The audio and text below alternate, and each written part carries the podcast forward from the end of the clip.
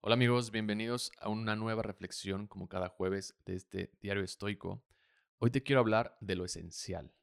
Marco Aurelio fue uno de los mejores emperadores que tuvo Roma y es considerado uno de los principales estoicos por su libro Meditaciones, que en realidad es su diario personal, en donde reflexionaba y meditaba sus acciones, sus errores, observaba la naturaleza de las cosas y fue su guía prácticamente para llevar a cabo y practicar su estoicismo hasta el final de sus días.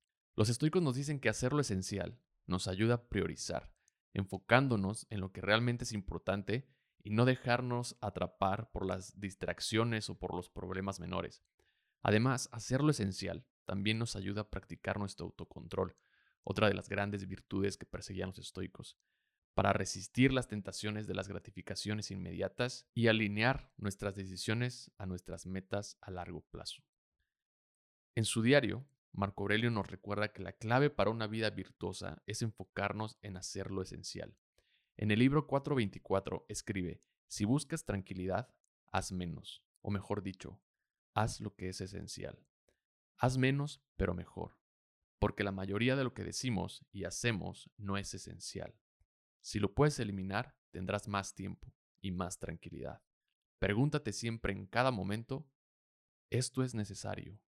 El autor Greg McEwen en su libro Esencialismo habla de que nos han enseñado desde niños a que trabajar duro es la clave para obtener resultados y que muchos de nosotros sobre esta idea hemos sido recompensados por nuestra productividad y habilidad para realizar cualquier tarea que se nos ponga enfrente.